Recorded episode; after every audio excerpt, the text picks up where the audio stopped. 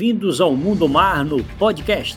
Tudo que é do mar, você ouve aqui. Eu sou o Mané Ferrari. E eu sou a Michelle Ferrari. Bora navegar? Nós estamos num tempo de pandemia, falamos de muita coisa ruim já por aí. Já trouxemos bastante informações aqui. Na live passada a gente falou sobre é, previsão do tempo, que muita gente foi pego aí de surpresa com com muita ventania, destruiu muita coisa, principalmente aqui no estado de Santa Catarina. E hoje a gente trouxe elas. Até que foi pedido aqui, inclusive, que queriam falar um pouco delas. Então foi uma tarefa, um desafio. Como eu tinha dito num outro programa, eu estou num grupo de mulheres, mas eu estou mais demitida, porque eu não sou nada velejadora, e o grupo lá é das meninas que velejam. E olha, eu tenho um orgulho delas, porque o papo lá soma, agrega. É até difícil de acompanhar, mas sempre que a gente está lá acompanhando de tudo que elas falam, é muito pertinente, vale muito a pena estar tá ali pertinho delas.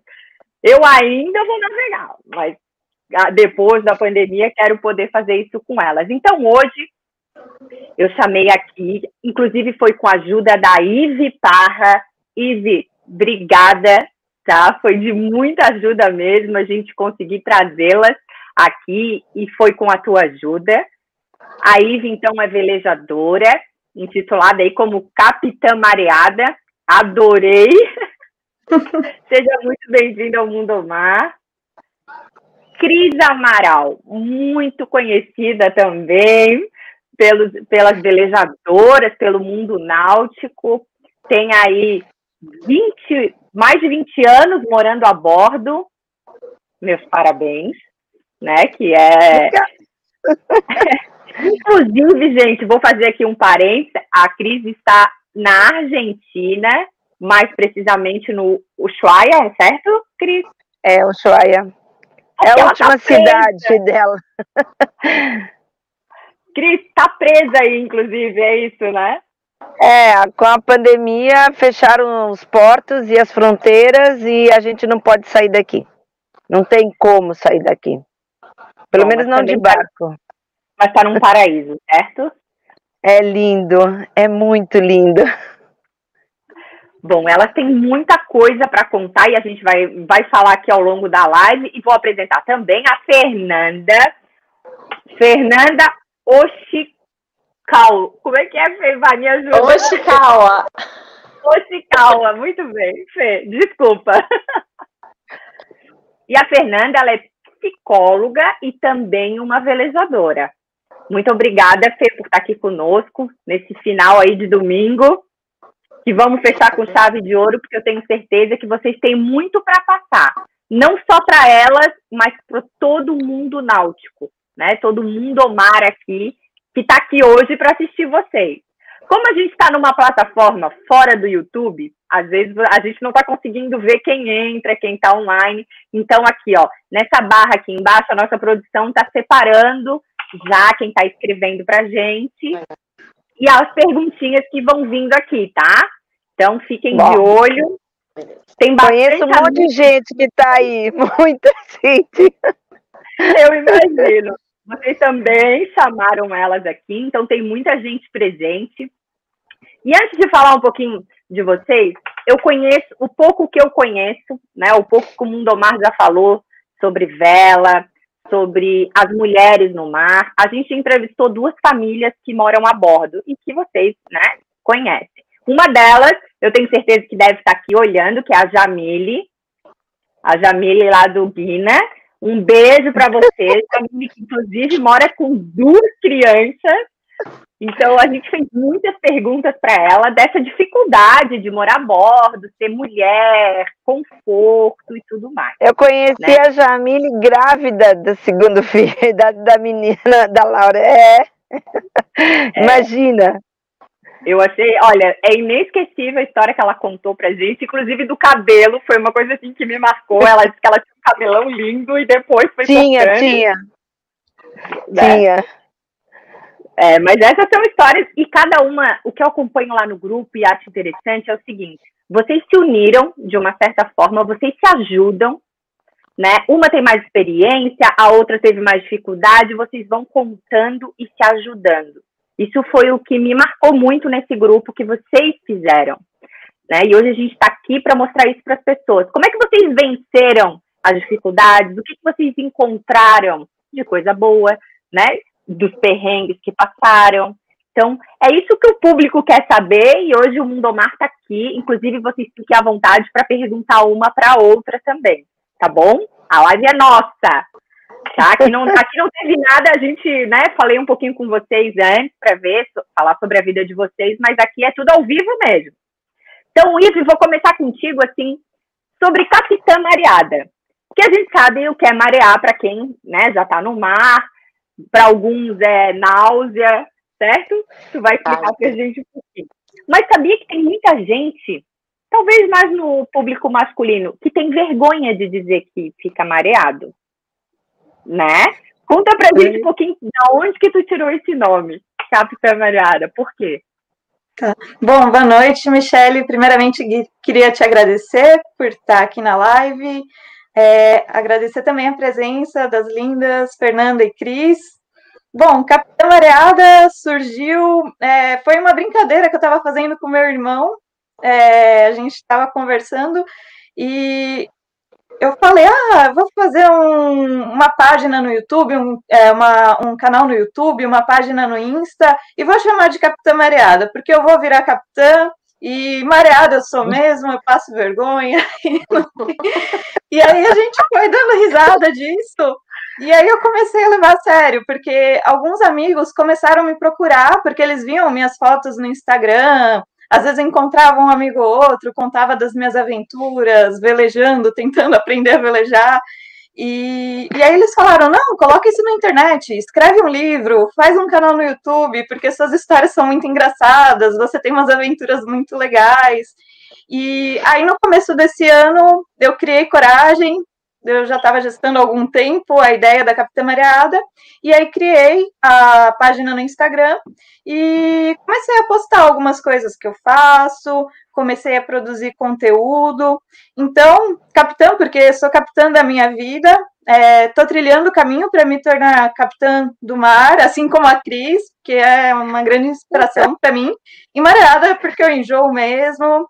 E sobre essa questão do enjoo, é uma coisa que é natural, é uma coisa que. Não, não é não. Não é não. não. Você vai passar uma semana comigo e vai acabar isso tudo.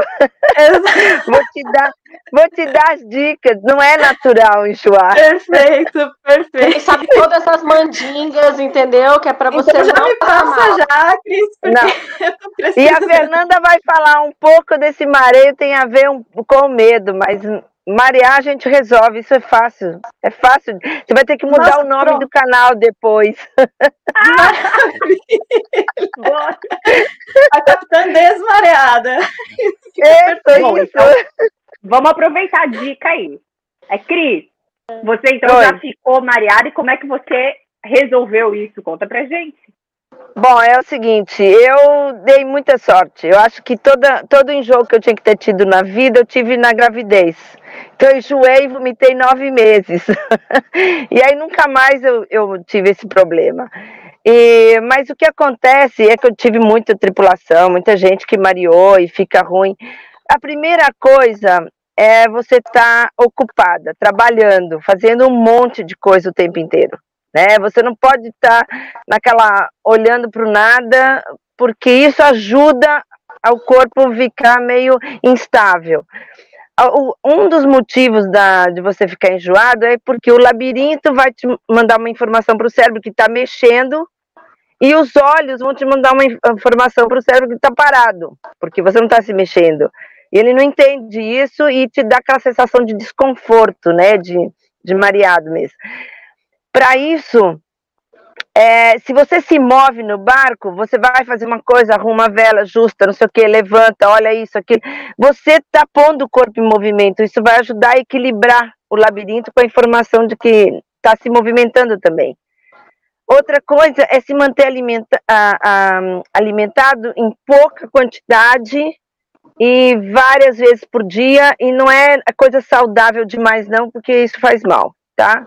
No sentido de que, ah, vou comer só uma fruta, não sei o que, não. Você precisa de carboidrato, precisa de proteína, precisa de gordura, entendeu? Porque no mar a gente gasta muita energia. A gente gasta. Então a gente tem que ter uma, uma, uma alimentação mais balanceada no sentido de repor essa energia que a gente perde. Né? Não beber, então, né? Assim, assim, um dia antes de trazer. Não, álcool nem pensar. Álcool nem álcool pensar. Que isso já deixa, já deixa meio tonto. É, o segundo passo é mareado mesmo. E aí o terceiro é alimentar peixe. E o melhor, e a única dica que vai funcionar é o seguinte: você tem que passar mais de três dias no barco, sem pôr o pé em terra.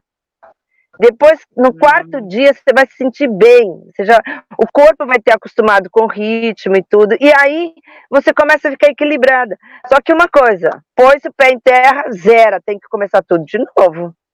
Entende? Uhum. Então é isso. Quanto, quando você tiver oportunidade, faz uma, uma coisa bem grande. Navega ou fica no barco mesmo, mesmo que seja na poita. Fica assim uma semana, quatro dias, você vai sentir, mesmo com vento forte, com barco balançando, com ressaca do, do mar, tá? você experimenta porque o corpo ele se habitua. A gente entra no ritmo em três dias e fica perfeito. As melhores navegadas que eu fiz duraram mais de uma semana, 10, 15 dias, porque você entra no ritmo dos turnos, entra o corpo também se habitua com o balanço, né? E aí é ótimo. Então, assim, Sim. vai curar, fica muito tempo. Obrigada pelas dicas. Isso que você falou da questão da ação, de entrar na faina do barco, é muito verdade. Porque é sempre que eu tô velejando, eu não enjoo, cuidando, né, do leme, da, é. da, da, proa, ali na escota. Porque sua cabeça tá ocupada. E é, é. tanta coisa para fazer que a gente acaba não enjoando. E teve uma experiência também remando com mar grande, assim, foi uma travessia de 20, 25 quilômetros. E naquela coisa assim da ação de estar tá remando o tempo todo, mesmo com mar grande, também não mareei. Mas estão todos anotados aqui uh, as dicas que você deu. Viu, Domingos ali, gente? Olha, eu fui pescar com um amigo de caiaque e fiquei segurando o Ijou para ele não ficar zoando comigo. Até que uma certa distância dele, eu botei o bofe pra fora. É, amigo, não. Bom, se não... Ai, Exato. É, é, caiu meu telefone. É, se não der, joga fora mesmo que é melhor, não tem outro jeito, tá, tá ajeitado, porque aí você se sente melhor, né? Fê, conta pra gente, você que tem um menino de 8 anos, certo? Tem. E aí ele já pegou aí o bonde andando, a Fê na, na, já na, velejando. Como que foi para vocês esse período de... Ele mareou? Como é que foi? Então, aqui em casa ninguém mareia. Ninguém enjoa. Ai, tá vendo? A gente come a beça, balança e nunca passou mal. Assim, para não dizer que nunca passou mal, ele já vomitou numa travessia que balançou demais. Sabe, a, gente pegou ali no caminho da. Ih, tá tendo uma, uma imagenzinha aí. É, a gente, é a Fê, ó. No momento a dela. A gente pegou o mar, não, não tava muito vento, mas sabe quando o barco parece estar tá fazendo quadradinho de oito, balança de todo lado? E aí, tipo, ele tinha tomado muito suco de uva, muito doce, né? Assim, tinha tomado muito suco, assim, no meio da travessia.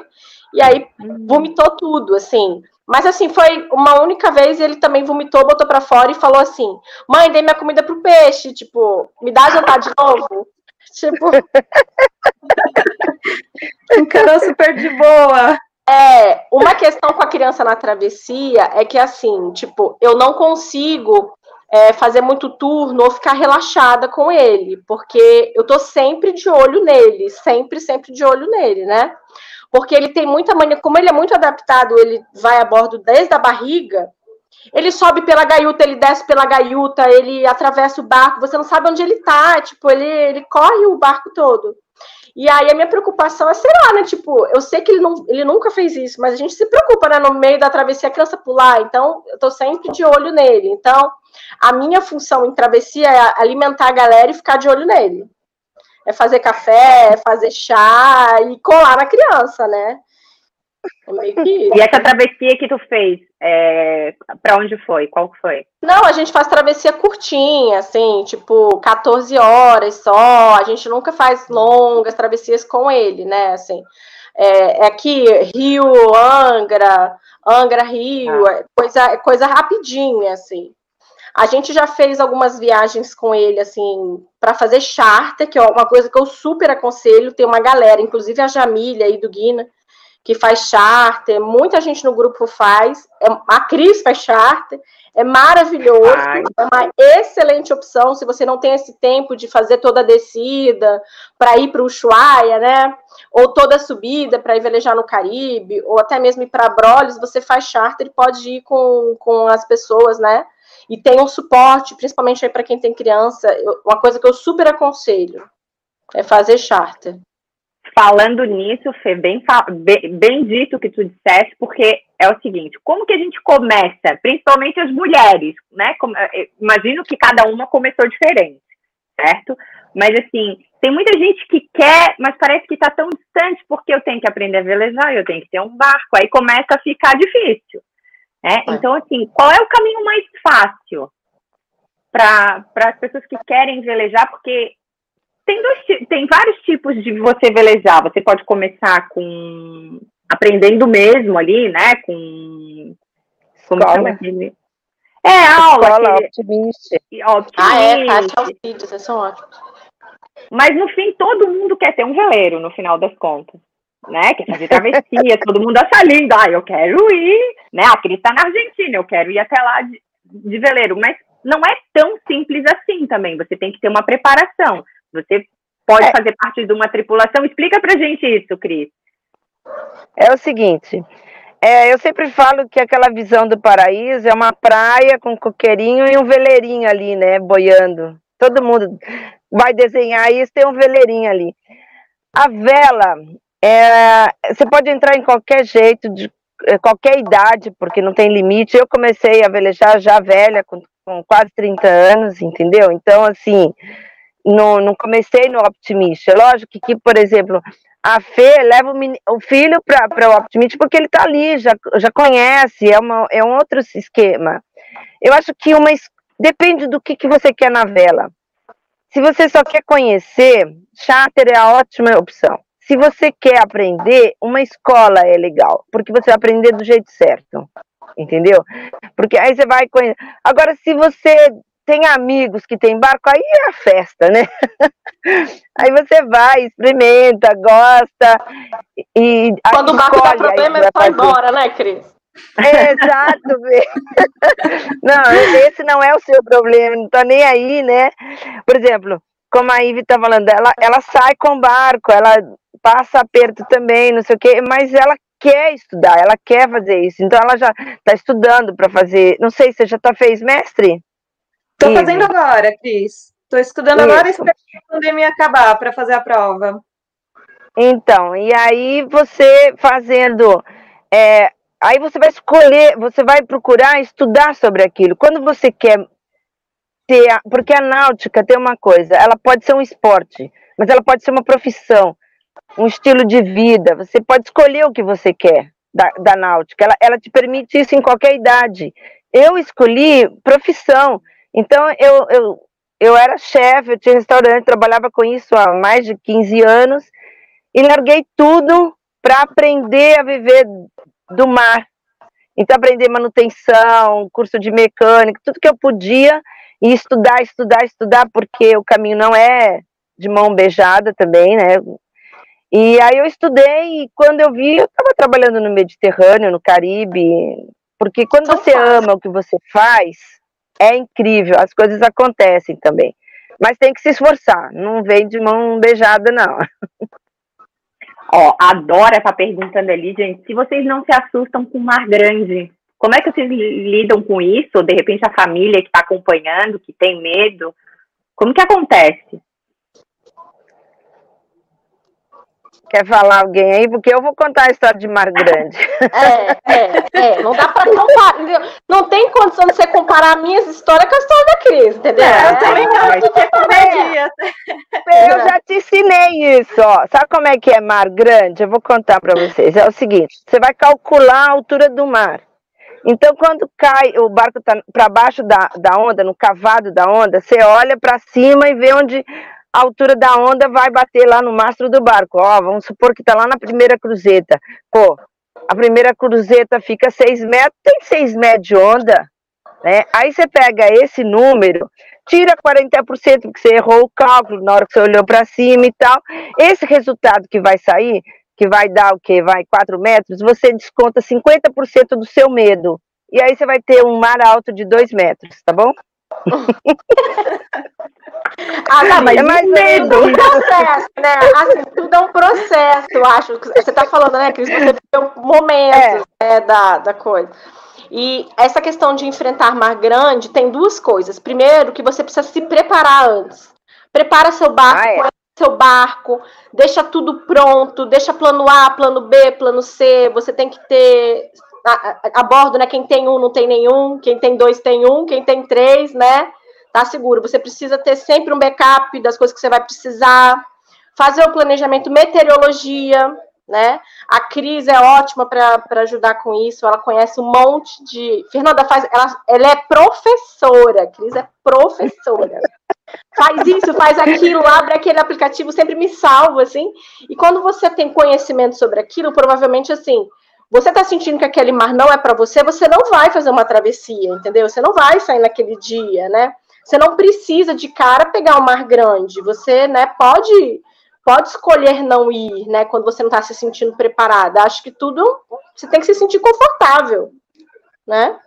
Eu acho E que o vocês? que a Fê falou é muito interessante, né? Essa questão de ter o conhecimento, acho que é fundamental, porque eu acho que vale para qualquer situação, vai até além do mar. Quando você começa a conhecer a situação, de fato, você perde um pouco do medo. Não completamente, mas você perde pelo menos uma parte desse medo. E como a Fê falou, às vezes pode acontecer de você estar numa situação porque a previsão do tempo ela falha. Se o nome é previsão, né, e não exatidão do tempo. Então pode ser que ela fale e você se dê conta que você está no meio de uma tempestade. Então é importante ter conhecimento, estar preparado para saber o que você vai fazer. E eu acho que nada melhor do que navegar com alguém que já tem experiência, com alguém que tenha segurança do que está fazendo, porque a pessoa vai saber orientar, vai saber dizer para você o que fazer, o que não fazer.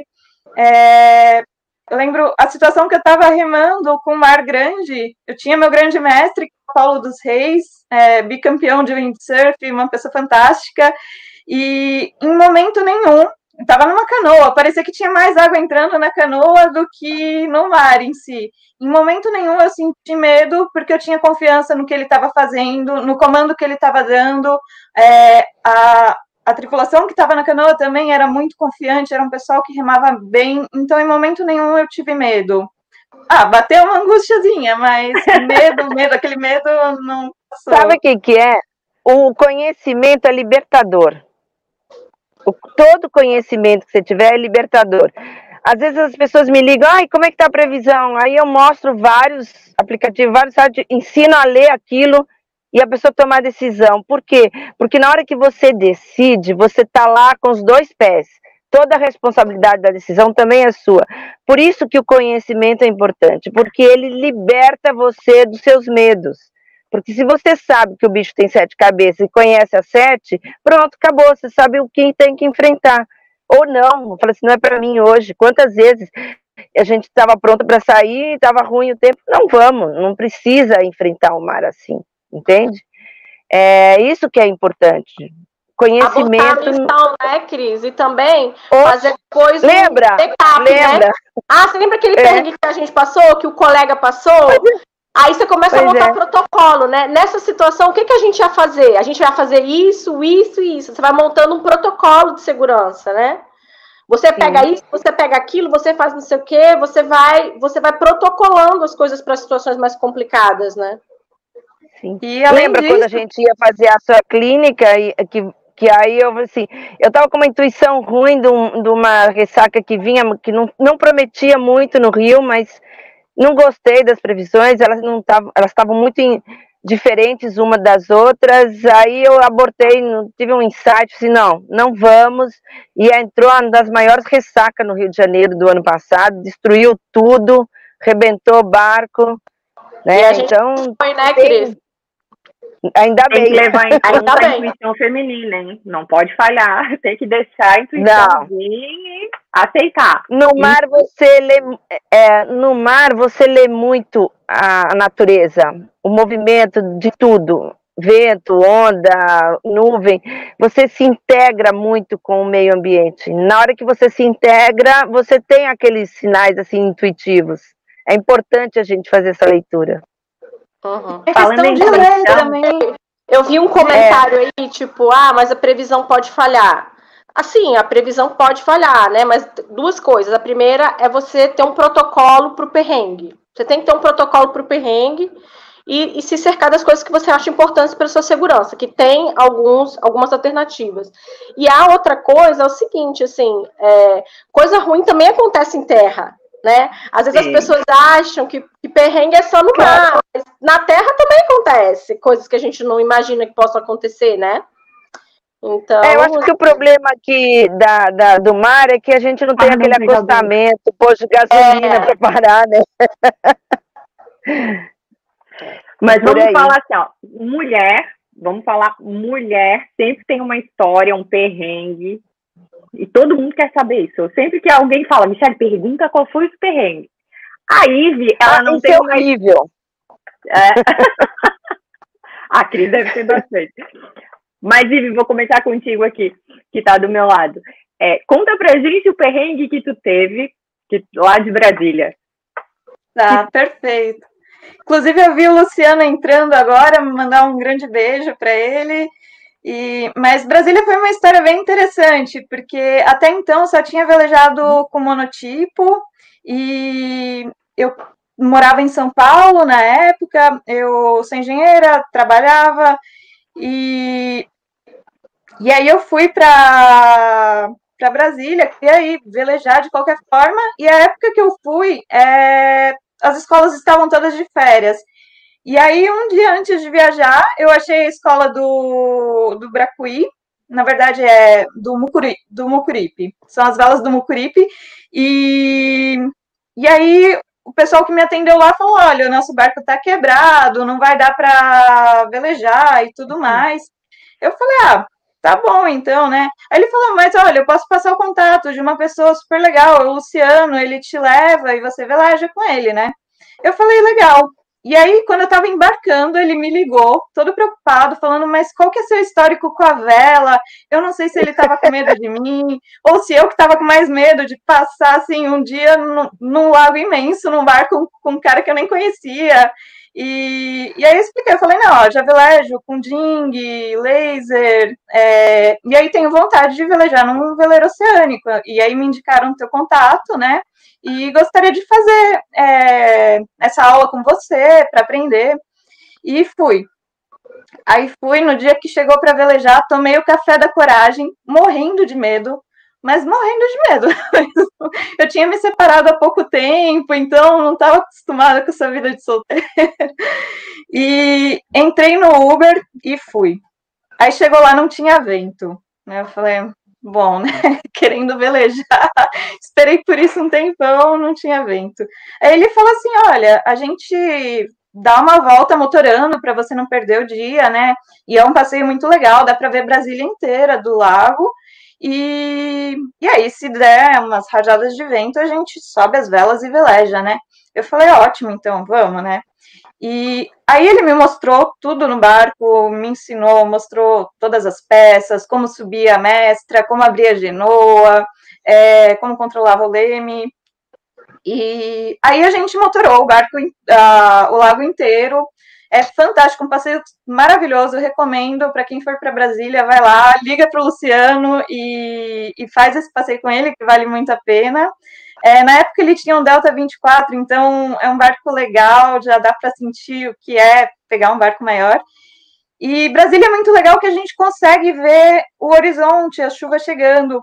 E, e aí começou a chegar uma tempestade. Ele falou assim: Ó, tempestade é muito bom porque dá vento. Eu falei: É? Ele é, vamos subir as velas? Vamos. E aí a gente subiu as velas rapidinho assim. E aí começou a entrar as rajadas. E aí eu comecei a passar frio, começou a chover forte, parecia que tinha agulha entrando na, nos meus olhos. Tipo, e o barco super adernado, com as duas velas completamente abertas, assim, foi, foi incrível. E aí chegou, a gente atacou no pier, né? Ele falou assim: e aí? É, você gostou do passeio e tal, né? Eu falei, vamos de novo? e, e, aí depois a gente ficou amigo, até hoje a gente troca livro, né? É um super querido.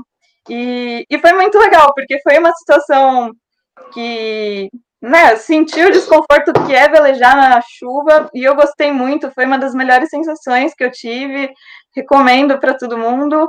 E, e aí depois disso eu falei, nossa, é isso mesmo que eu quero. Eu acho que desde a primeira vez que eu velejei, eu acho que eu comecei com os livros da Mirklink e comecei viajando em casa e aí eu tinha um amigo que tinha um ding e aí foi bem interessante quando eu fui velejar com ele pela primeira vez, que eu chamo que ele tem um método chamado método gaivota, que é assim, ele te põe no barranco, te dá um chute e fala assim, voa, né? Ele me deu o leme, me deu a escota e falou, ó, oh, veleja aí. Muito bom. E aprendeu, bom. né, Ivy? Ah, tô aprendendo ainda, é um aprendizado é contínuo. É, mas o que é legal na história Sim, isso é verdade, Ivy, no barco é. É que assim, ela foi sozinha para Brasília para velejar, né? Ela quis aproveitar e velejar. Só que ela não conhecia quem ia fazer esse, né, esse, essa velejada com ela. E ela ficou com medo, meu Deus, será que ele é de confiança? Será que vai dar tudo certo? Então, é, essa coisa da gente ser mulher nesse momento, né? A gente sabe que pode ser frágil. E se acontecer alguma coisa? Ela não tinha um plano B. E aí ela pensou, um ambiente muito masculino, né, Michelle? Exatamente. Então... E meu plano B era assim: eu joguei na mão de Deus, confiei em Deus mesmo. Falei, não, eu recebi uma indicação, ele me ligou, e aí eu confiei. E o plano B era assim, ó, você liguei para minha família, falei, ó, vocês sabem onde eu tô, se eu sumir, vocês me procuram. E foi esse o plano B. E ele tá aqui na live? Ele tá aqui? Tá, tá aqui na live. Luciano, ó, Luciano, um, um beijo para você. Obrigada por ser tão respeitoso, por ter feito aí a Ivy velejar com você, ter essa experiência, que é muito bacana e muito importante para nós mulheres, a gente também se segura, né? Então vamos lá, Cris, tu deve ter bastante história para contar, mas conta para nós um perrengue. Bom, deu um monte. É, a maioria eu já contei. mas é. Acho que não foi um perrengue muito difícil, né? Não foi uma coisa ruim, mas é. Porque eu trabalhei na Europa numa, numa tripulação com não, 16, pessoas, 16 homens, aliás, 15, eu era a 16 sexta e quando a gente foi fazer um, um, período de regata, e a maior regata, que era a última, eram 140 milhas, e é um barco que velejava muito, nós fizemos 140 milhas em pouquíssimas horas, é, a média de velocidade do barco era 14 nós, então a gente foi, chegou, e quando chegamos lá, eu falei com todo mundo assim, ó, Ninguém vai desembarcar até que o barco esteja limpo, arrumado, com as velas dobradas. E era tudo italiano, tudo morrendo de fome, loucos, querendo descer para ir comer. E eu fiz todo mundo dobrar, arrumar o barco e tal. Uma hora depois, quando estava todo mundo pronto, eles me pegaram assim e me jogaram dentro d'água. Só que tem um detalhe, eu sou péssima para nadar, eu sei boiar só. E aí ficaram todo mundo maluco. Alguém falou, ah, ela não sabe nadar. E aí pulou todo mundo para me salvar. e a água estava fria, porque era outono lá na, na, na, na, Grécia. A água devia estar uns 17 graus. No final, todo mundo entrou na água e foi divertido. Esse foi o mais difícil para mim, entrar na água fria que não sei nadar direito. ah, mas na Grécia, né, amiga? Aí pode, né? Ah, com 17 graus, não. Mas para quem já pegou menos 54, certo? Não, 54 não. Eu estou, eu estou na latitude 55, abaixo da 54. Ah, tá. entendeu? Mas uh, de temperatura, não. Acho que meu recorde de temperatura foi menos 13 por aí. No isso, máximo. Isso, menos 13, é não, que tu falou da eu não quero Eu não quero virar picolé. Ninguém quer. E Fê, conta pra nós, Fê, qual foi o teu maior perrengue aí, não? Tem vários, né? Tem vários, mas assim, é, a gente aqui em casa passou por muitas fases na vela, né? É, a primeiro a gente velejava de tornado, que é um barco rápido. Quando a gente, eu e meu esposo, a gente era namorado, meu esposo que veleja, né? Eu, eu mais acompanhava, né? E aí depois, quando a gente casou e eu fiquei grávida, a gente queria um barco mais, né, assim, que pudesse ir grávida. Aí a gente foi para o Velamar 22. E aí depois a gente passou hoje em dia para um barco maior, que é um barco de cruzeiro, que também já é outra história, mas enfim. Nesse Velamar 22, eu me lembro que assim, a gente tinha o hábito de ficar assim, duas horas no mar só antes. Então a gente não, não via previsão do tempo. A gente chegava no clube, via se tinha vento, olhava assim mais ou menos se ia ter vento e saía de tornado. E quando a gente trocou para o Velamar 22, a gente pegou aquele mau hábito, né, do, da, daquele que vai dar só uma voltinha.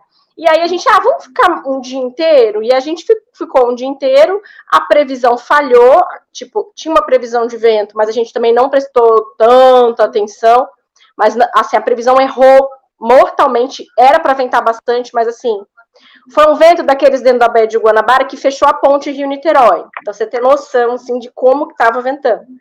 E a gente no meio da Bahia, nessa época Murilo era bebê, ele no bebê conforto. Ai, a gente no Velamar 22, chuva, chuva, muito, muito vento. Aí eu olhei para o Pedro e falei: a gente está tranquilo? Ele falou: não, a gente está tranquilo.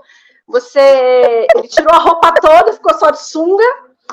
A gente abaixou todas as velas, guardou tudo para não voar nada e falou: entra na cabine que eu vou fechar vocês dois lá dentro, bota os coletes. Eu botei o colete, botei o colete no Murilo. E eu vou motorando até o clube, né? E aí eu ficava olhando assim pela frestinha, assim, olhando o Pedro lá fora, eu falava, amor, tá tudo bem? Ele, tá tranquilo! Ah, tá tranquilo! E eu, tipo, eu tô achando que não tá tranquilo, mas assim, né? Ele tá falando que tá tranquilo, tá tranquilo. Olha, quando a gente chegou no clube foi um alívio. E aí são essas coisas que você fala assim, cara, a gente não pode, não pode, não pode sair sem uma previsão mais certa, né? Mas é a evolução do, né, de, de você aprender a velejar. Você começa a ficar mais atento. A cada perrengue que você passa, você fica mais atento com essas coisas, né? Meu Deus, com criança pequena, então. É como tu é, diz, né? A gente não consegue tirar o olho deles. É uma coisa. Não, é, a gente tava de colete, o motor tava funcionando, tudo direitinho, a gente tava sem vela, né? Tava de árvore seca, tipo, a gente não tava longe, tava dentro da Baía de Guanabara. O clube sabia, a gente deu a saída direitinho, o clube sabia que a gente estava na água, então, assim, qualquer coisa o clube iria buscar, tipo. É, ia ser um pouquinho mais complicado, mas assim, você vai se cercando, você vai formando uma rede de segurança, né? É o, é o rádio, é a previsão, é as pessoas que, que você deixa avisada que você vai sair. Quando você sai do clube, você avisa o clube, enfim, né? Você vai montando um protocolo para isso ter equipamento de segurança a bordo, coletes, tudo isso, né? Ah, não, mas com criança, assim, eu, eu não tenho uma experiência muito. E não foi nada, tá? Foi uma coisa com a minha filha, ela tinha três anos, e estava de colete, e ela estava brincando na plataforma do barco e ela caiu. Mas ela não sabia ah. nada. Mas estava de colete. Mas assim, ó, quando ela caiu, eu já me joguei, eu mergulhei e fiquei puxando ela para cima do meu marido pegar ela. Mas a água estava tão gelada, mas eu nem senti, eu não ia entrar no mar, já era certo. E eu fiquei um tempão embaixo d'água, sabe, erguendo ela, e o meu marido gritando: Deu! Deu! É. gente, é tão involuntário que a gente faz as coisas, assim, principalmente, né, com os filhos. Então, sempre que eu é, vou navegar com a Manu... é um problema. Michelle, esse é um problema. Ter uma mãe igual você. Vou te falar por quê. Não, sério, quando eu faço charter que tem criança, a gente sempre fala o, o, sim, o protocolo de segurança. Se a criança cair na água, geralmente a gente propõe a pessoa mais tranquila que vai, de, vai mergulhar. Nunca é a mãe. A gente, a gente, como mãe, a gente tem adrenalina mil. Eu já vi uma mãe pular na água e ela não sabia nadar. Aí nós tivemos que salvar dois, entendeu? Olha o problema. Foi assim que eu aprendi. Então, assim, é importante que quando entra a, a, entre uma equipe, um, um pessoal para charter no barco, você explique todo o procedimento do barco, como funciona, se cai na água, quem vai, e se tem criança também. E outra, isso é uma forma de colocar para a criança quem é o comando do barco, de quem ele vai ter que obedecer, porque às vezes a, a obediência ao pai e à mãe é uma outra coisa, passa por outra, por outra linha, né? E há um comandante que, se você falar com ele, você vai poder fazer isso, aquilo, mas aqui não, e não tem negociação. Então, eles respeitam mais quando a gente coloca o limite como comandante da embarcação, entende? A gente explica, não é que eu falo assim, não pode fazer e acabou né? Tem que explicar o porquê. E eu, eu sempre faço num, num, tom de brincadeira, né? Porque também não vai ficar é férias da pessoa, imagina, né? Mas eu tenho, eu coloco para as crianças, inclusive eu brinco com as crianças que quem não obedece vai ter os três castigos de pirata, né? Que é a prancha, o giro da quilha e isca de tubarão. Eles olham para mim e eu falo séria, né? Eu falo bem séria. Que aí eles, mas o que é isso? Eu assim, ah, eu giro da quilha, eu amarro um, porque eles não sabem, às vezes não sabem o que é cabo, eu vou ah, nos seus braços e perna e passo por debaixo do barco umas quatro, cinco vezes. Eles ficam olhando assim para mim. e acham que é sério, mas aí você, depois que eles convivem com você a bordo, sabe que é uma brincadeira, mas eles respeitam você, porque você é uma autoridade e você passou conhecimento para eles. Porque se você cair na água até que eu volte para te buscar, vai acontecer alguma coisa, então você tem que ficar calmo, tranquilo. E é, é, muito importante, por isso que eu falo, conhecimento é tudo nessa hora. E com criança, o meu maior medo das crianças são as mães, justamente por isso, porque eu não sei a reação que ela vai ter, né? Então, sempre quando a gente está com uma família a bordo, eu, eu sempre procuro a pessoa que é mais calma, que vai ser responsável se a criança cair na água, porque as crianças caem na água, não tem jeito. Mas eu já fiz charter com nove crianças a bordo, sem pai nem mãe. Eu pus os pais num catamarã, eram três casais no catamarã, e eu fiquei com nove crianças, de uh, sete anos a 15 anos. E era tudo menina. Mas as crianças a bordo, as crianças do mar, em geral, são mais disciplinadas, né, Cris? Assim, tipo, a grande maioria das... Então, o meu, e a, teta, a gente fica mais... É, a, a gente, como adulto, fica mais disciplinado, fica mais focado, Sim. tipo, porque o, o barco é o seu mundo, então você tem que se virar ali, como você falou, não tem acostamento. Então você se disciplina mais, você fica mais responsável e as crianças também ficam mais, sabe? Tipo, é, corre, corre, para, é pare, volte, é volte, tipo, elas são é. crianças mais disciplinadas. É, e outra, porque ela sabe o limite, ela sabe o, o, principalmente o perigo que é né? Porque ela, ela entende que é. Porque é, não é que ela é disciplinada por, por pressão, por autoritarismo, não. É porque ela entende o tanto que aquilo pode ser perigoso ou não. Uma retranca é uma retranca. Olha, você fala assim, abaixa, a pessoa não vai perguntar para você por quê. Eu tive um aluno assim, aí eu vou ter que contar. Eu tive um aluno lá na Lagoa dos Ingleses assim. Eu dando aula num ding, um barco que é pequeno, cabe duas pessoas só, né, e tal. E ele já estava fazendo manobra, jaibe, não sei o quê. Aí numa dessa eu vi que ele estava ruim no leme e eu estava na frente do mastro. E aí eu falei com ele assim, olha, tem uma forma de você abaixar, virar trocar de lado, porque a retranca vai passar. Pode deixar, pode deixar, eu sei. O cara, assim, doutor em geologia, engenheiro, advogado, não sei das quantas, o cara tinha um monte de título.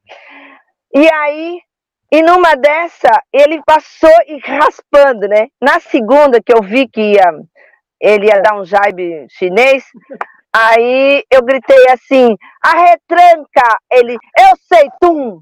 Veio aqui no nariz dele. Ficou desse tamanho. Bom, a gente voltou ele mal-humorado, porque naquele dia ele tinha a, a, o lançamento do livro dele, um coquetel, com tudo. Nossa, ainda me convidou para ir. Na hora que ele fez o discurso dele, ele falou que a culpa era minha. Eu falei, não é não. Eu falei para baixar, você não abaixou. Tem que obedecer, é o barco tem que obedecer. Não, não, não, não, abaixa, abaixa, depois pergunta por quê.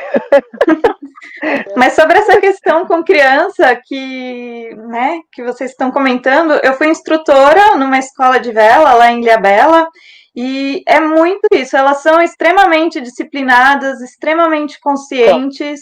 É, eu fiquei assim impressionada que quando eu comecei, nossa, eu fiquei morrendo de medo. Eu falei, gente, é criança, tinha criança super pequenininha, com seis anos, e eles são super corajosos, eles são muito focados, eles prestam atenção em absolutamente tudo que a gente fala, e eles têm uma facilidade, assim, impressionante de sentir o vento, de conduzir o barco, e teve dias em aula que a gente pegava uma ventania, assim, ah, mais de 20 nós, e eles encaravam, e, e eu ficava fascinada com aquilo. Talvez muitos adultos é incrível, teriam né? desistido, porque o esforço físico é grande, você ficar lá com o barco adernado, ainda mais uma criança, com um vento super forte. Só enfatizar que né, na escola eles são extremamente cuidadosos. É, a gente trabalhava com quatro botes de apoio para uma turma com 30 crianças, mais ou menos. Então tinha toda a preocupação, a gente sempre estava monitorando a meteorologia, o que estava acontecendo. É, a gente fazia uma inspeção no mar antes de colocar eles na água, então via como é que estavam as condições, porque tem a questão da previsão, que às vezes pode não né, ter uma variação local.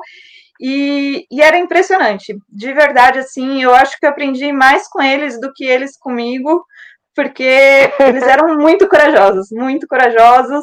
É, é... focados, entende, né? Extremamente.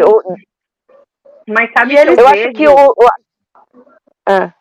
É, sabe que eu vejo a vela como um instrumento mesmo cultural da náutica, porque a vela tu consegue ensinar desde pequeno, né? Por exemplo, Sim. se você tem uma lancha ou você não pode, né? Você pode até ensinar a criança, mas ela não vai poder ali navegar. Agora, a vela não, você ensina e a vela tem mais do que saber navegar, né? Saber velejar. Você tem que entender do vento, da maré. Então você tem também as sensações. Eu já eu já velejei é, no Sail Sense, que é você vendado, você velejar. Nossa, incrível, é incrível, né? Incrível. Gente, assim, ó, eu nunca imaginei fazer isso, mas assim, ó, como é o ouvido, né? Assim, aí você fica, não, não vou ouvir nada, não vou entender. E aí um fala, outro fala. E eu tava lá em Itajaí, e lá tem um porto, então tinha um navio entrando no momento. E aí eu tava imaginando o tamanho daquilo, e a gente tava se aproximando, e ele, Michele, né? Você tem que. E aí eu tinha que fazer todos os processos dentro do veleiro vendada. Ele me botou em cada. Mas foi incrível. Então, assim, dá para fazer até de olho fechado né? Você tem que ter mesmo mais do que saber fazer, você tem que sentir. Então, isso sim, aprendi sim. muito. Muito. Sim. E vejo a vela hoje como um, um instrumento primordial para que, de fato, a gente tenha cultura na náutica. É porque é um jogo, é um conjunto de ensinamentos, e vocês, melhor do que ninguém, sabe disso, principalmente né? A Fê tem um filho, aí foi, foi instrutora, tá aprendendo. A Cris tem uma história fantástica e também é instrutora. Então, e tem muita gente que quer fazer isso, que quer, né? Passou da fase de criança, tá aí, tem tinha alguém que colocou ali que tem 62 anos e está começando agora. Então, imagina, vocês também inspiram as pessoas, né? O mar inspira as pessoas. Quer ver agora nessa pandemia, né, gente? Quem tem um barco, um, uma canoa. Não, cada vez, né? Como que é? Eu acho que o mar é um passinho de cada vez, né? Por exemplo, assim, ah, tenho 72 anos, quero começar. Por onde eu começo? Vai lá no pier, olha o pessoal saindo, olha o pessoal voltando, né? Vai até ali e volta, né? Não, não foi assim, tipo, ah, eu não me considero uma excelente velejadora, não, tá? Tipo, eu, eu acompanho bem, sou cruzeirista, gosto muito, mas assim, não, não me considero a velejadora. Mas, assim, hoje em dia, é, sei mais, bem mais coisas do que sabia antes. E topo fazer muito mais coisas, porque é, foi um processo, né? A gente estava conversando sobre isso, né? Tipo, no, no começo do, né, da minha vida com a vela, eu falava: ah, não, tomar banho frio não, fazer xixi no baldinho não, tem que ter um banheiro. Hoje em dia eu amo o baldinho, entendeu? O baldinho pra mim tá ótimo. É, tomo banho frio, tomo banho de água salgada, deixo cabelo salgado e tal. Mas talvez se você tivesse me proposto isso, sei lá, uns 10 anos atrás, eu ia falar para você: não, você tá louca, não vou fazer isso, entendeu? É um processo, né? É um processo que você vai ali, né? Acostumando com o Gente, ela falou isso pra mim. Balde, todo mundo usa balde. Não, eu acho que essa questão de começar na eu acho que essa questão de começar na vela não existe um jeito certo. É, eu, por exemplo, comecei com quase 30 anos também, e eu acho que existem jeitos possíveis, jeitos viáveis e jeitos seguros também. Eu acho que é importante enfatizar essa questão da segurança, é, porque o mar ele, ele é implacável, então é legal ter essa questão do conhecimento, estudar bastante e e se puder fazer numa escola que vai te facilitar o, o, processo, faça, porque a escola vai te proporcionar toda a segurança e vai te ensinar a fazer da forma certa. E se tiver outra coisa, tem que querer. Tem que querer muito. do passo a é, passo. mas parece que é um bichinho. Ela contou pra mim bem assim, eu toda glamurosa, fazendo xixi no baldinho. Eu assim, não, é Eu pareço chique, mas eu faço xixi no baldinho. Ai, olha, eu tenho uma solução melhor. É um, é um, eu chamo pipi box. É um, lembra do leite em saquinho que tem aquele suporte? Então, aquele ali é ótimo, a gente fazer xixi em pé, inclusive.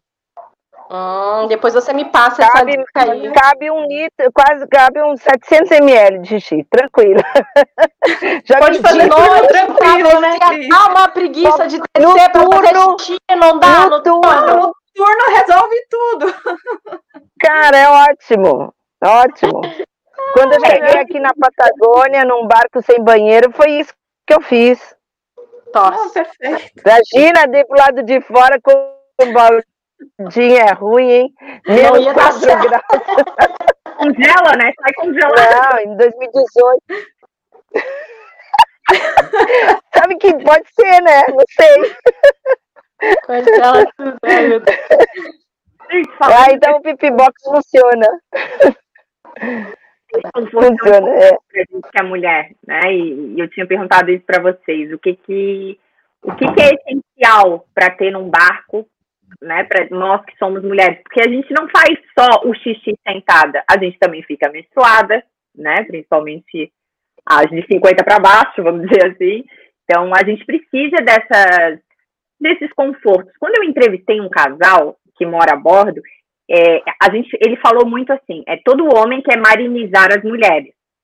E ele é. foi muito sincero. Ele disse assim: ó, ninguém vai marinizar a sua esposa se ele não criar um barco confortável para ela, justamente porque as necessidades dela são um pouquinho diferentes das necessidades masculinas, né? E aí ele colocou no barco tudo, inclusive eu tinha acabado de sair de uma palestra que dizia que a mulher tinha que abrir mão do secador de cabelo e no barco dele ela podia usar o secador de cabelo, mas não todo dia, claro. Mas ele criou esse conforto e aí ela disse que foi ela que marinizou ele. Então, para vocês, vamos ver, eu quero que vocês contem um pouquinho para a gente, assim, o que, que foi mais difícil abrir mão, né?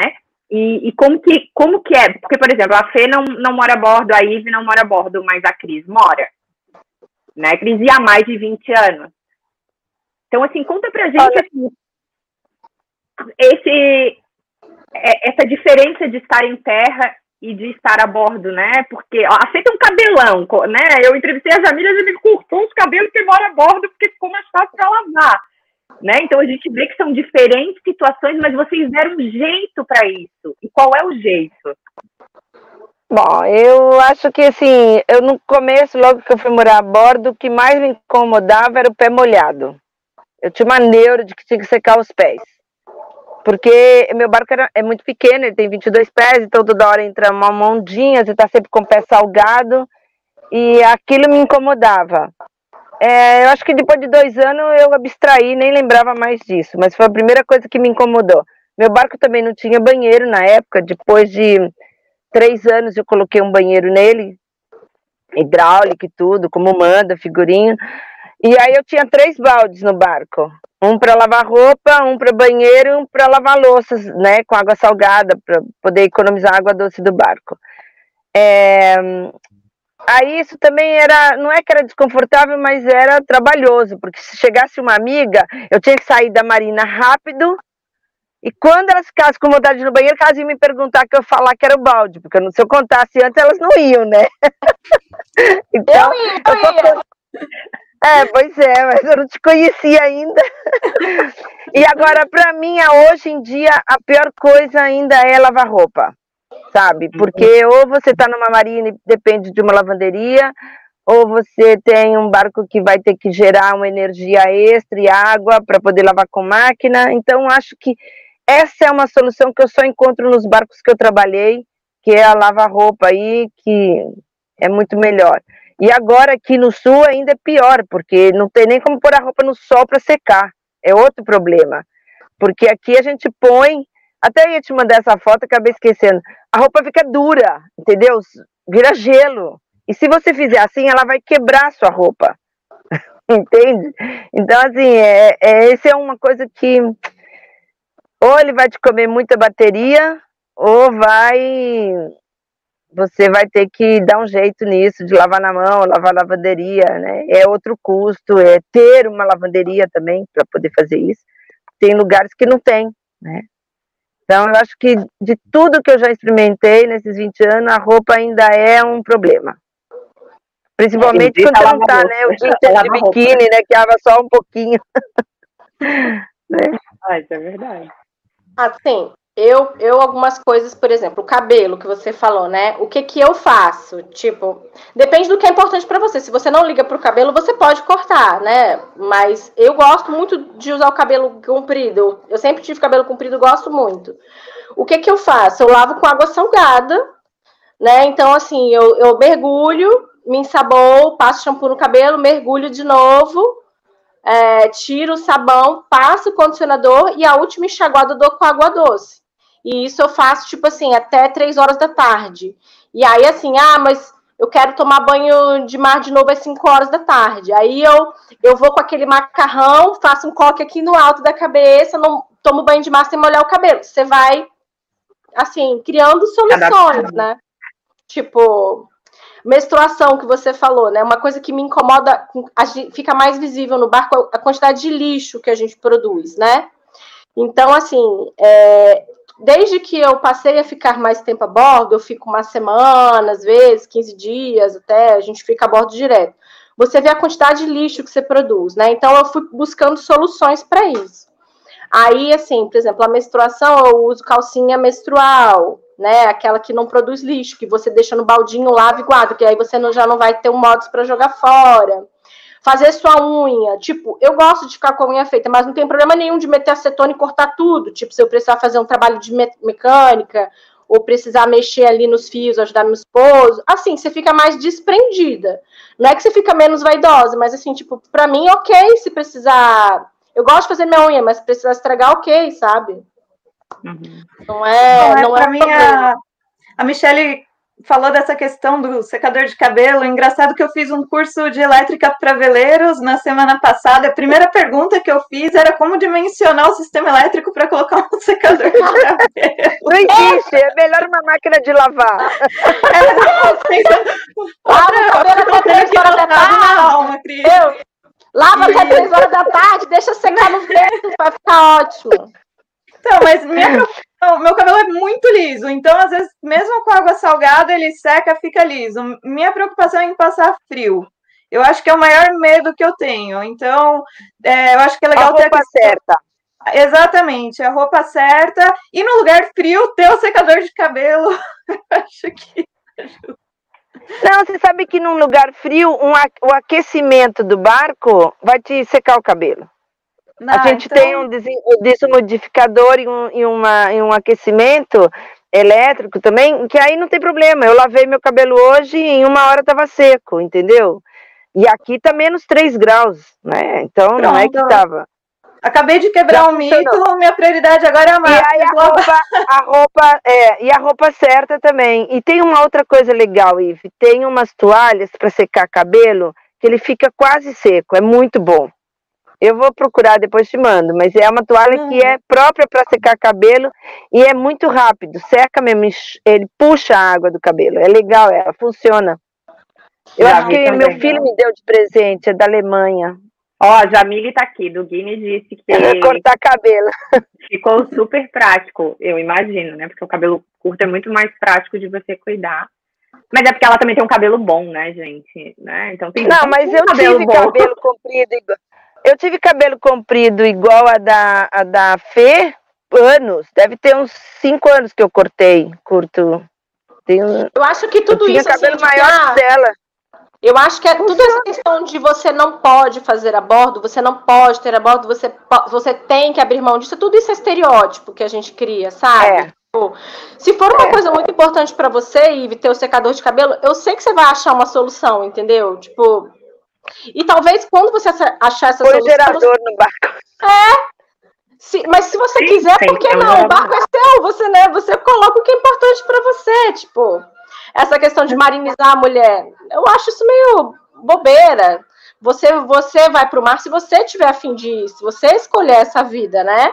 E aquilo que for importante para você, você leva com você. Não tem, você não tem que ficar abrindo mão, né?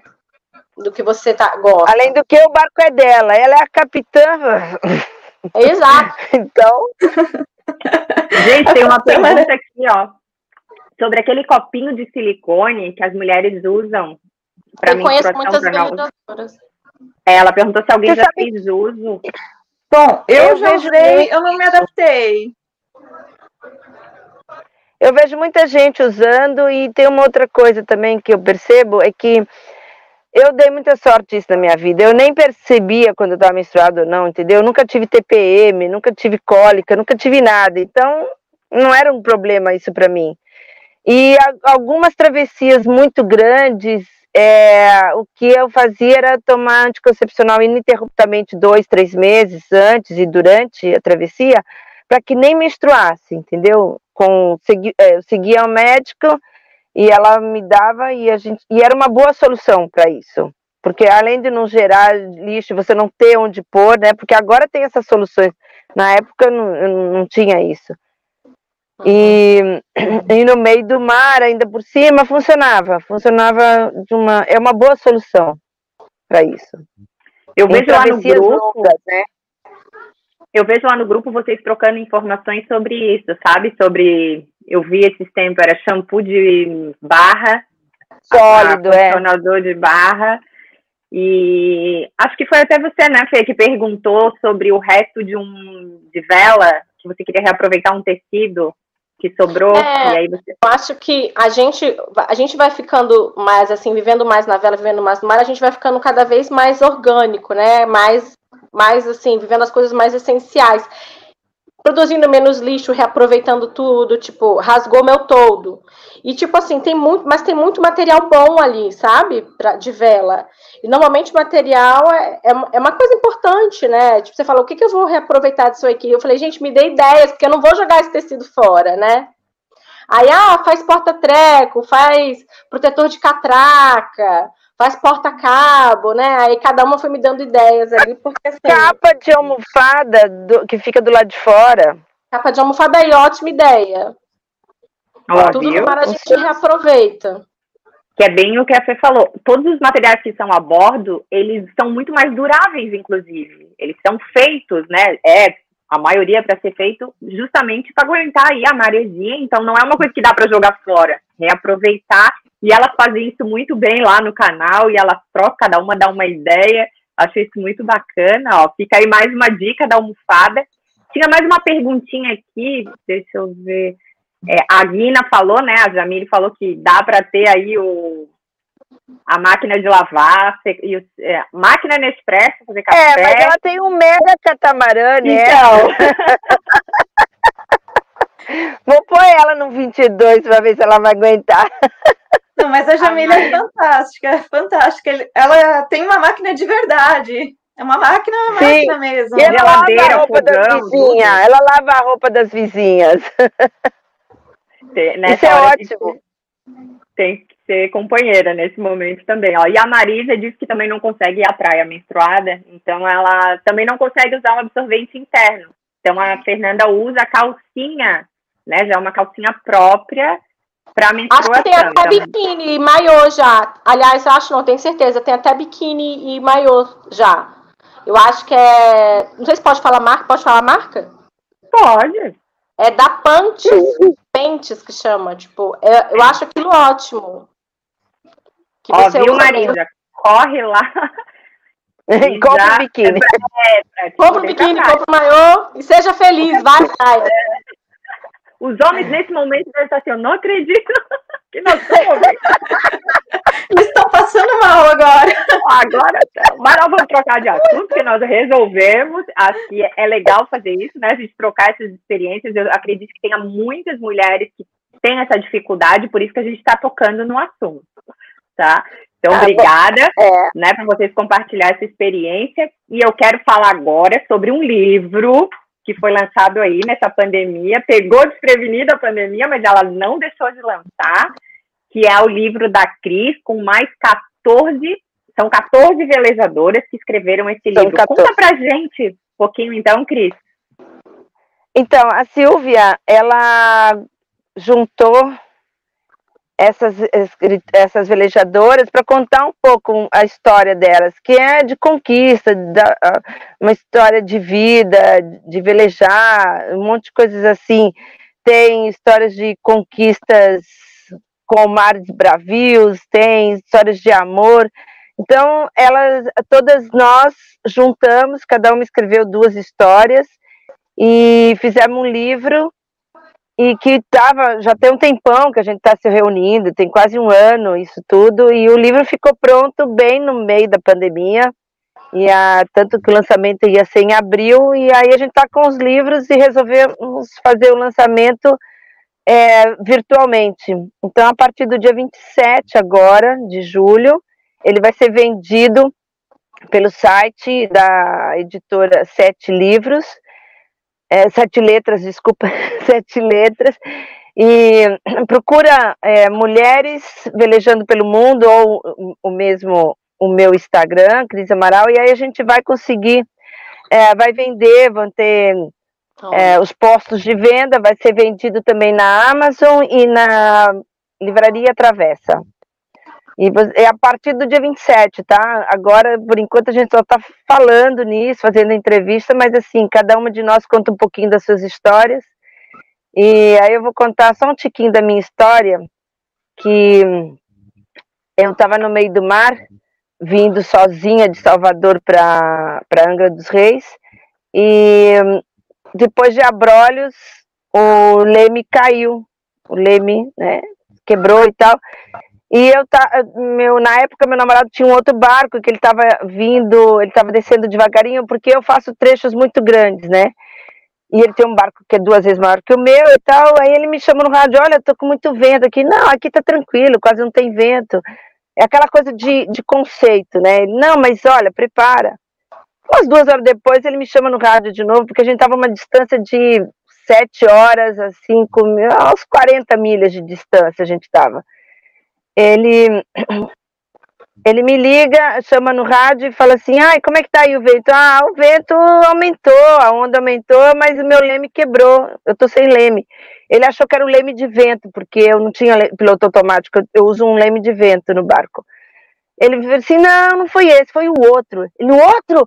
Prepara tudo, a bolsa de salvatagem, a, a, prepara as coisas que não pode molhar, não sei o quê, o barco vai afundar em 15 minutos. Disse, olha, tem duas horas, eu estou ancorado, tem um barco aqui pesquiador do meu lado, eu estou tentando fabricar um leme de fortuna com as tampas dos paineiros.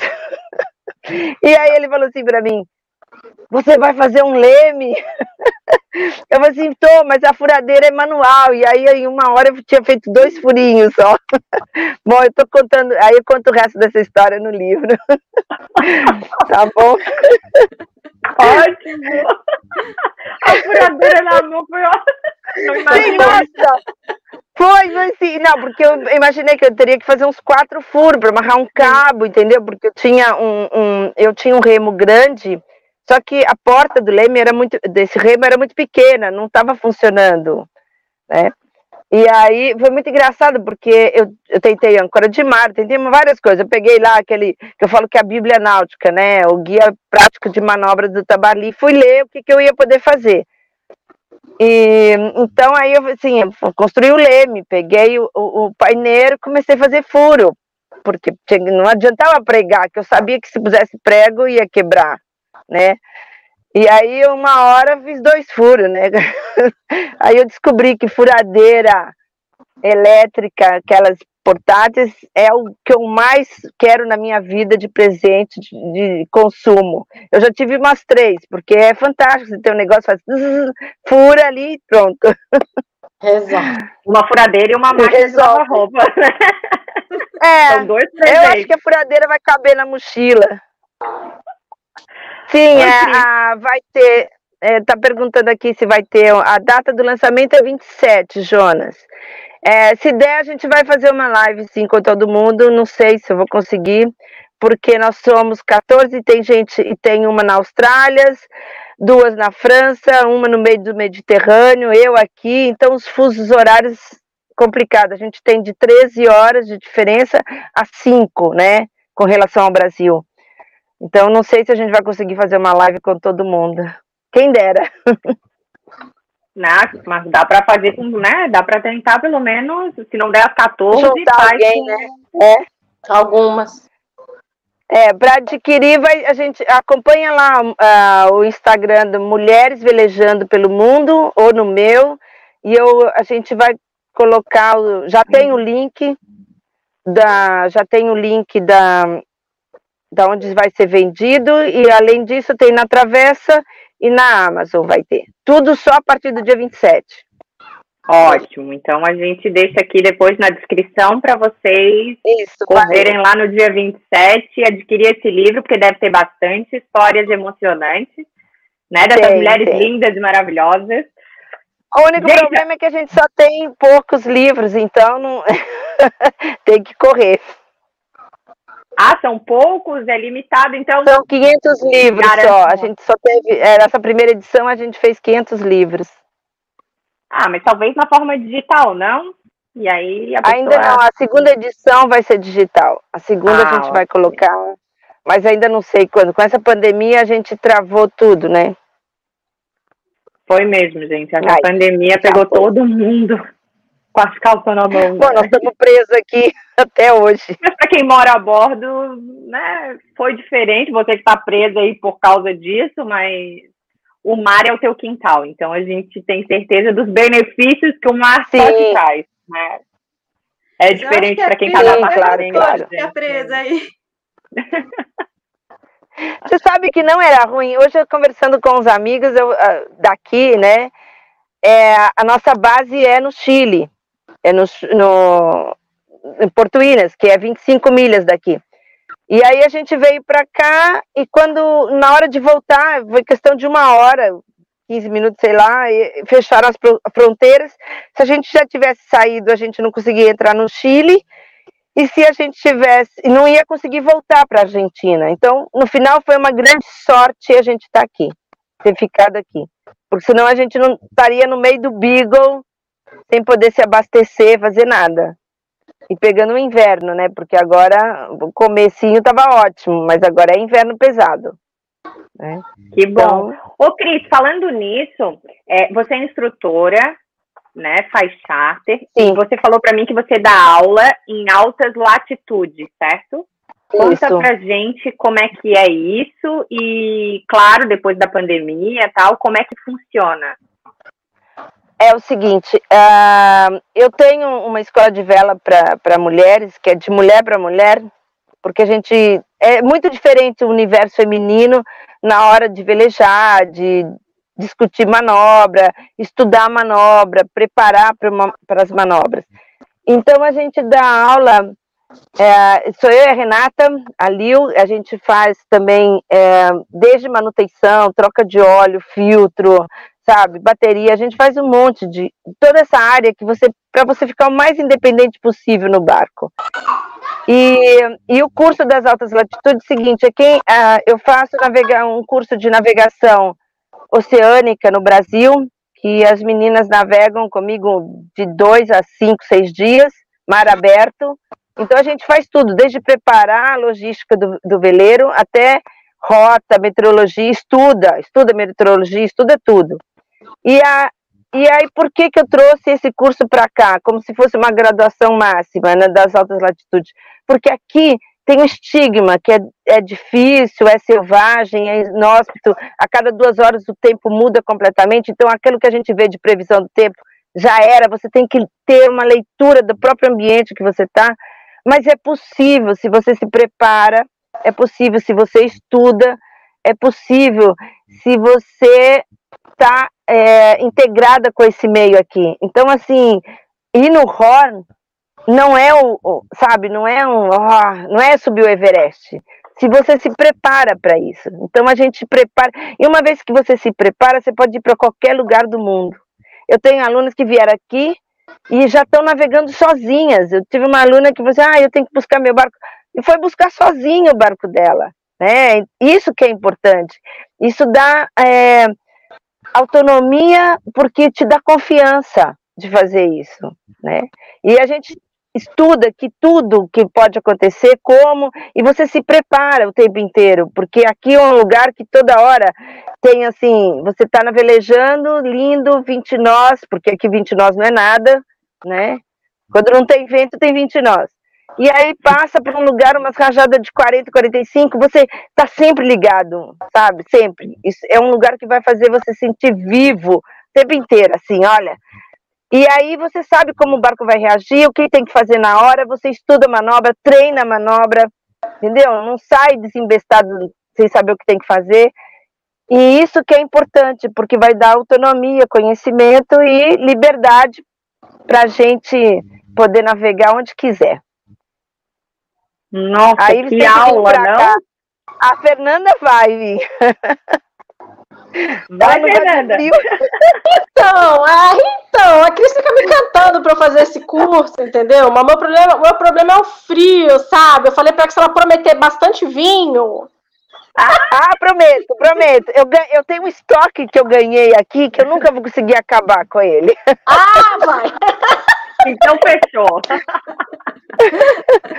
É, qual foi a pergunta ali? Aonde, Cris, que você dá o curso? Tem uma pergunta ah, aqui da Vivi. Esse das altas latitudes, a gente vai fazer o curso é, aqui embaixo, né, no 55 graus sul, é, é, Porto Williams. Assim que abrirem as fronteiras e tudo, a gente vai fazer em Porto Williams, Chile.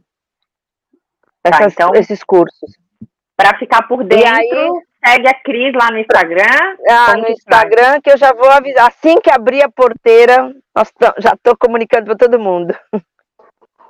Ó, a Jamília, a Cris. Viu? É mesmo. eu não sou... pilotar meu barco sozinha. Incentivei não, eu brigava, eu insistia. Eu falava, você tem que fazer, tem que saber. Porque é possível, né? Não é uma coisa de homem, certo?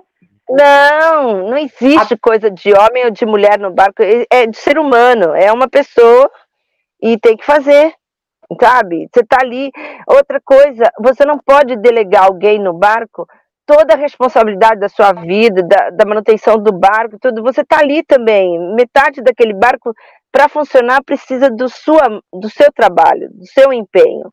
Você não pode ir de paisagem ali, senão vai andar de navio, né? Não dá para você Isso é ser é só hóspede, sabe? Você tem que ter um pouco de responsabilidade. E na hora que você assume uma responsabilidade num barco, você acaba tendo mais prazer de estar ali, sabe? Dá uma tesão mesmo, você vai ficar no leme, tá com ondas. Eu, tem uma amiga nossa aqui, a Laura, eu devia ter posto a foto para você ver. A gente estava indo para o Horn, para a regata do Horn, e estava um mar ruim, 35 nós de média, devia ter 45, 50 de rajada.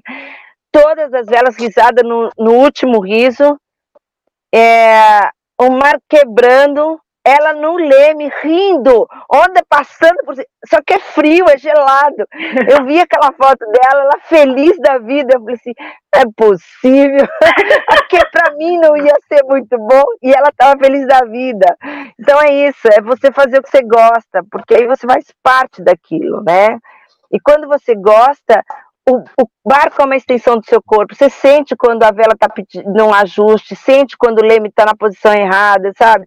O rumo. Você, você, você está junto com o barco e o barco é uma parte do seu corpo. É importante demais você gostar do que você faz, porque o mar ele não é legalzinho. Tem dia que ele é legal, mas não é legal o tempo inteiro.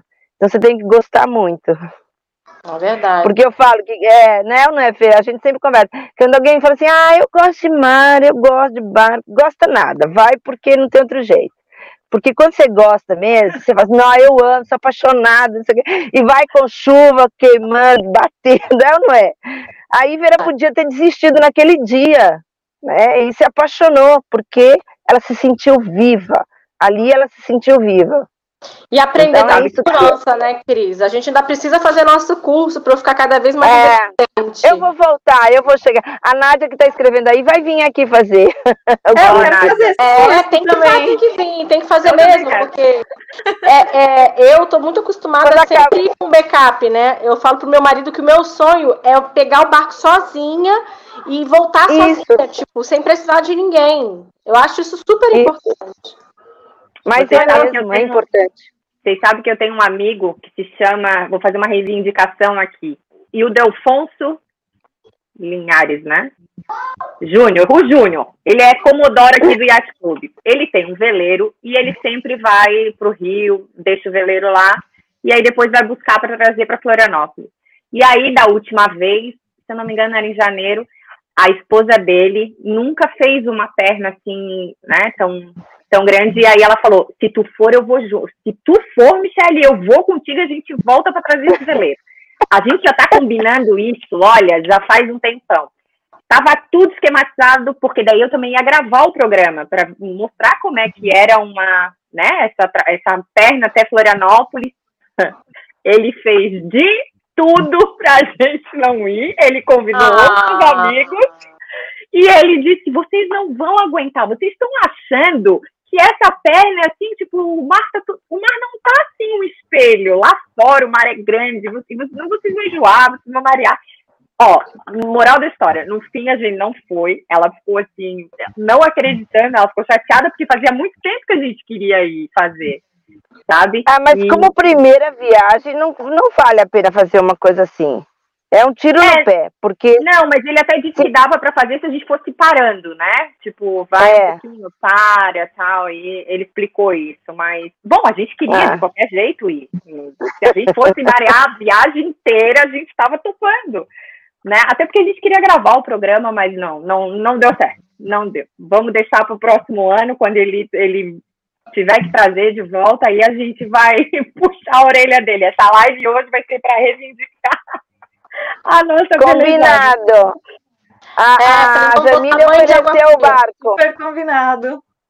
Super combinado. A gente vai deixar o Fernando com as crianças em terra e a gente vai fazer isso. Não, mas traz a Laurinha também. Traz a Laurinha. Não, é, é verdade, a Laurinha pode vir. Porque aí, aí vai ser. Já é tripulação feminina. Mas olha, é, quando eu fui lá conhecer Quem o Guina... Sabe na do ano que vem. Quem sabe? Mas olha, quando eu fui conhecer o Guina, a Jamile sabia tudo, que eu sou bem curiosa, eu pergunto tudo o tempo todo. É. Tudo que eu perguntava para ela, ela sabia responder, sabia de tudo, sabia o que tem que fazer para atravessar. Sim, é, você tem que saber o consumo de, de combustível do seu barco, quanto você tem de bateria, quanto a sua placa solar põe na, na bateria, qual é o seu consumo diário né, de amperagem. Você tem que saber isso tudo. Água. Água, água, é uma água, de um modo geral, a mulher sabe. A gente, a gente é meio obsessiva por água. Mas Bom, combustível, gente. tudo isso. É, eu acho que a gente. Vamos ver, acho que a gente caiu aqui na live. Espera aí. Caiu? caiu? Não sei. É, eu acho que deu uma pane aqui.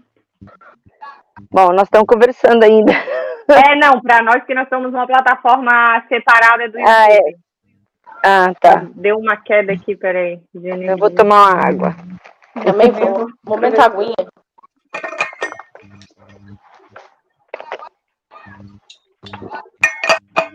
Hã? Saúde. Caiu. Saúde. Cheers. Saúde. Peraí, peraí. Não, desligou todos os outros computadores, só ficou esse aqui que eu tô ligado. Nossa. Que dó.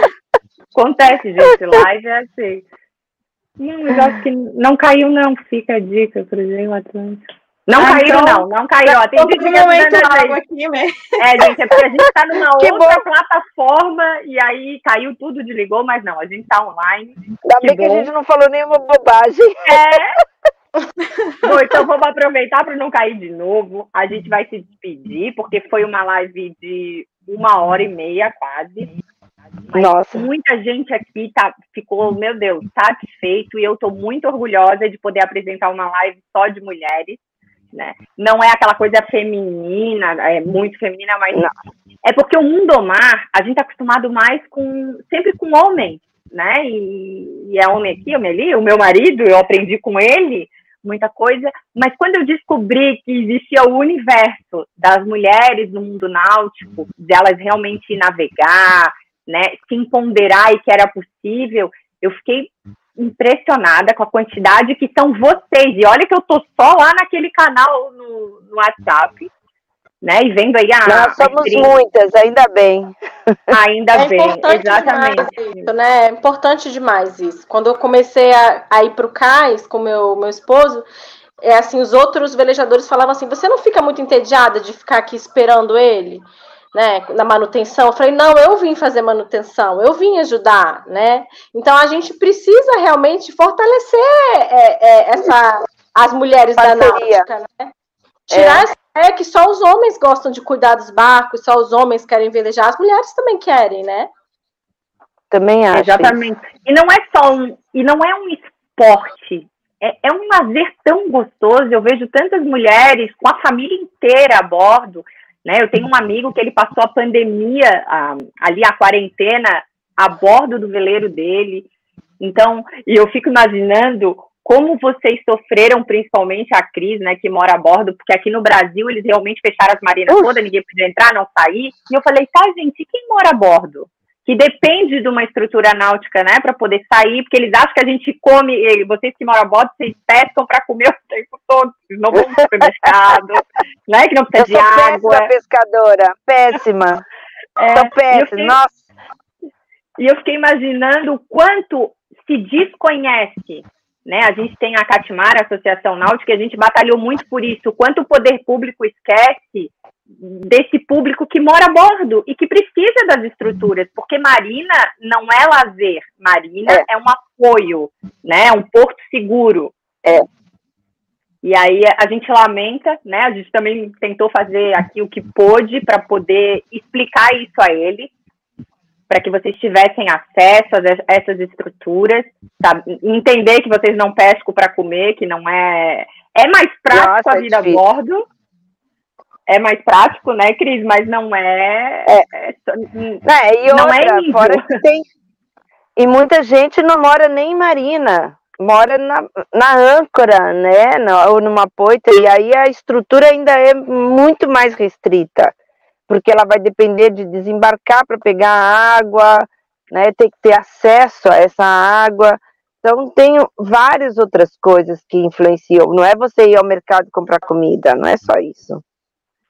Aqui a gente Não, e a teve gente a pandemia. moderno, a gente gosta de coisas modernas também, né? Então, Nossa, sem, não, sem contar com isso.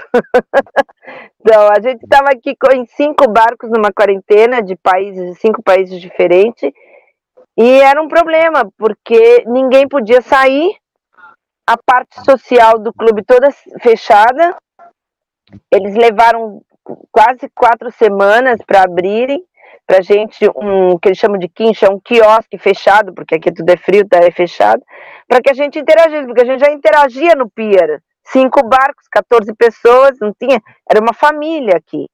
E era uma pessoa por barco que podia fazer compra, né? Não podia sair duas. Não... Então você, você não podia também trazer muita coisa, porque não Sim. tinha táxi, né? Não tem carro, a gente vai com a bicicleta. Nosso meio de transporte é bicicleta. Então, assim, até que eles tenham consciência do que, do que, que é viver a bordo, que a maioria das pessoas não pensam nisso. Então, certeza, é, digo... é, a gente tem uma logística que é difícil. Não, a gente imagina. Mas olha, eu espero que, da, que, que essa live ajude as pessoas a verem outro, outro mundo, principalmente o feminino, que está muito bem representado, vamos combinar. Vocês são lindas, adorei estar com vocês. Muito obrigada nesse domingo, final de domingo. Espero que. Acho que todo mundo gostou, porque está todo mundo elogiando. Muitas ah, conhecem bom. vocês, né? Estão aqui dizendo que estão adorando a live. Eu vou deixar então só um minutinho para cada uma se despedir, tá ok? Então, tá Ive, vou começar contigo. Vamos lá? Tá bom. Gente, obrigada pela oportunidade, foi incrível. É, sigam minha rede, é, Capitã Mareada, tá lá no Instagram. E Cris, eu vou querer fazer um curso com você em altas latitudes, já, venha, venha. coloca na sua agenda. E, e foi lindo estar com vocês. Muito obrigada. A gente que agradece. Fê, vamos lá? Obrigada, viu, pelo convite. Achei super legal. É, para desmistificar essa questão aí das mulheres na vela, né, do feminino na vela. Também me coloco à disposição quem quiser bater papo depois, perguntar como que é, como que não é com criança, homeschooling, etc e tal. Também passei um, um tempinho aí a bordo nessa, nessa quarentena e, e, essa questão que você falou aí do preconceito, né, de achar que quem está no barco está ali se divertindo. Não, é, um, é uma moradia também, né, para muita gente. A gente está ali morando ali, estando ali um tempo, né. Enfim, muito obrigada pelo convite, foi muito legal. Cris, estou esperando no meu curso com, com, esse, com esse estoque de vinho. Não, não sei se chega aí. Eu ainda tenho o inverno inteiro aqui, né? Ah, ele chega, tem que vir. Bom, eu queria agradecer muito, porque pessoalmente aqui eu só conheço a Fê, né? Mas aí eu já conheci um pouco, morria de rir do Capitão Mareada, às vezes ela trocava algumas conversinhas comigo, alguma coisa. É, eu conheci o mundo uh, no mar, com, a, com Guina, né, com a entrevista do Guina, antes eu não sabia, mesmo porque como a gente tem uma internet restrita aqui, então fica difícil acessar muita coisa, né, e um, agradecer muito o pessoal que assistiu, que falou, é muito legal isso, é um retorno muito bom, a gente vê que está no lugar certo, no caminho certo, fazendo o que a gente gosta, né, e o mar é assim, é para todo mundo, é só querer, né, venham. E o livro está aí, no, uh, já colocaram, né, Mulheres Velejando pelo Mundo, e qualquer coisa de náutica, qualquer coisa, pode me procurar, entendeu? Cris Amaral, que vocês vão. Eu respondo, pode demorar porque a internet é rara, mas a gente. Quanto mais apoio puder dar para alguém no mar, é um prazer. Porque foi assim, eu fui muito bem recebido, então o mínimo que eu posso fazer é passar para frente essa energia legal que eu sempre recebi do mar e do povo do mar, lógico. É isso que é legal, né, gente? O mar une. É. E a gente só Sim. aprende. Quanto mais a gente aprende, mais a gente sabe que não sabe, e aí a gente estuda mais e a gente se une mais. Isso a gente aprendeu também aqui no Mundo Mar. E vou deixar o Mundo Mar sempre à disposição para vocês, porque o Mundo Mar é nosso, tá? A gente constrói juntos, aqui não tem não tem problema nenhum. Tudo que vocês quiserem falar de novidade, procurem a gente, que a gente vai dar a palavra sim, tá? Porque é, é, no, é nossa missão levar um pouco mais de cultura para as pessoas, que a gente sabe que falta, né? E, e, a informação hoje é tudo. Então, se a gente puder ajudar, a gente está aqui para cumprir essa missão. E aos nossos amigos que ficaram até aqui o fim da live, muito obrigada né? Jamile, que ficou aí até o final aqui também conversando com a gente. Já tive a ela é oportunidade. É então, já tive a oportunidade é. de, de fazer com ela lá no Guina, no catamarã maravilhoso que ela tem. Tem tudo, né? Tem uma máquina lavar, tem geladeira, tem Nespré. Eu só não fui ainda velejar com ela, mas Agora eu vou fazer um. Vai, vai, vai. Não, vou fazer um tour, eu quero conhecê-las pessoalmente. Quero fazer contigo também, Cris, porque é bem o que tu disse. Eu estou muito acostumada a colocar na mão do meu marido. Quando eu tenho uma raiz, tenho tudo, mas sabe aquela coisa que o marido vai, ele navega, então você. Eu tenho lancha, né? Então eu fico ali, né? De paisagem, exatamente o que eu falou, de paisagem. Arrumo uma loucinha, faço não sei o quê, mas eu pouco participo, porque na lancha isso já é mais difícil, né? De você. E como ele gosta e para ele faz bem, eu nunca. Né? Eu não fico ali me. Deixa que eu levo sabe? Mas. Mas faz isso, faça isso. Faz uma vez isso. Fala assim, ó, hoje você pode beber cerveja, que na volta eu que vou levar. Faz isso. Você vai, vai descobrir o prazer. Eu já trabalhei com lancha, eu sei como é isso. Pode ir. Você vai gostar de tá aqui do meu lado, ouvindo, né? libera ele pra cervejinha, libera ele pra cervejinha, na hora na volta você traz o barco. É isso aí. Mas velejar é uma coisa que eu, que eu quero. Eu, eu, eu converso muito com vocês, mas eu não entendo nada de vela, tá, gente? Assim, eu aprendi algumas que é uma genoa, mas só, sabe? Eu nem podia entrar muito nesses detalhes aqui, porque realmente não conheço. Mas a gente vai colocar nossa filha para fazer aula, né? Ela já tem sete anos. É ótimo.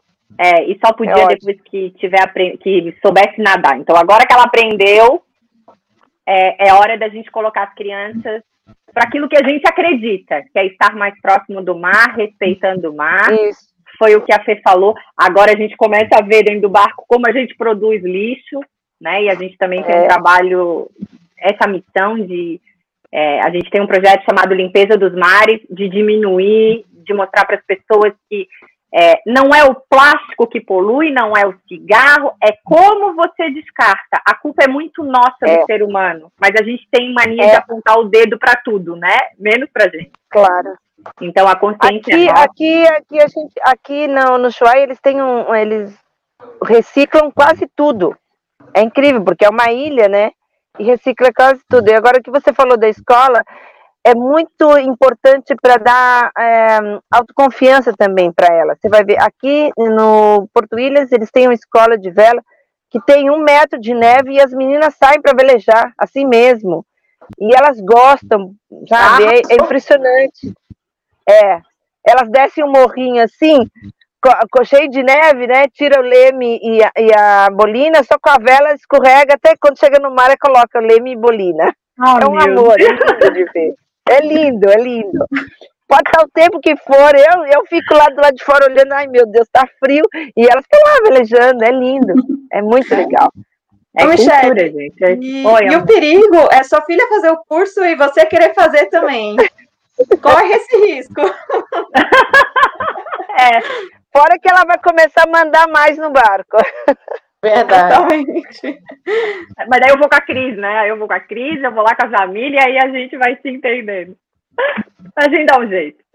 A gente com é mulher, a gente, a gente, tem essa mania, né? A gente faz 10 coisas ao mesmo tempo, mas a gente dá conta do recado. Tranquilo. Gente, muito obrigada. Um ótimo final de domingo para vocês, para vocês todos que estão nos assistindo. E a gente vai trazer mais mulheres, porque a gente descobriu aí no, nesse canal, né, Ivi? Um monte de outras histórias impressionantes, pessoas que estão velejando na terceira idade, a gente até comentou aqui, então nunca é tarde, e a gente vai trazer essas histórias aqui para vocês. É o nosso compromisso. Então, um beijão para todas vocês e até tchau. a próxima live do Mundo ao Mar. Tchau, gente. É, tchau, tchau. Tchau. tchau. Pessoal, curte também o nosso programa Mundo Mar lá no YouTube, no Instagram e no Facebook porque tudo que é do mar você ouve aqui. Até, Até o próximo episódio. episódio.